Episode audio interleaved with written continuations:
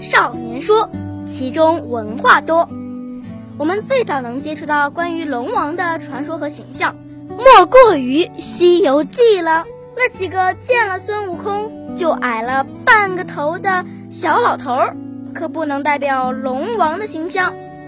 在中国传统文化里，龙王掌管风调雨顺，这可是古时候人们最关心的事儿啦。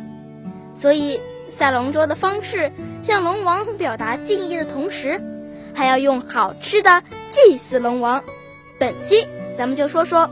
祭祀龙王的祭品到底有多讲究？单说粽子，咱们平时吃的粽子一般是入叶裹的，四只角，古时候叫角薯。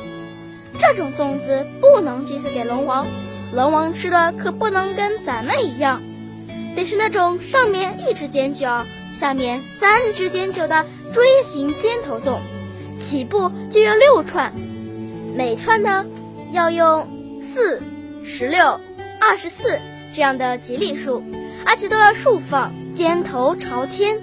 装成的盘子呢，还必须要是红漆小木盘。龙王吃完，咱们吃，大家还会抢着吃，为啥呀？因为吃了就能沾上龙福，因此又能成为福贡。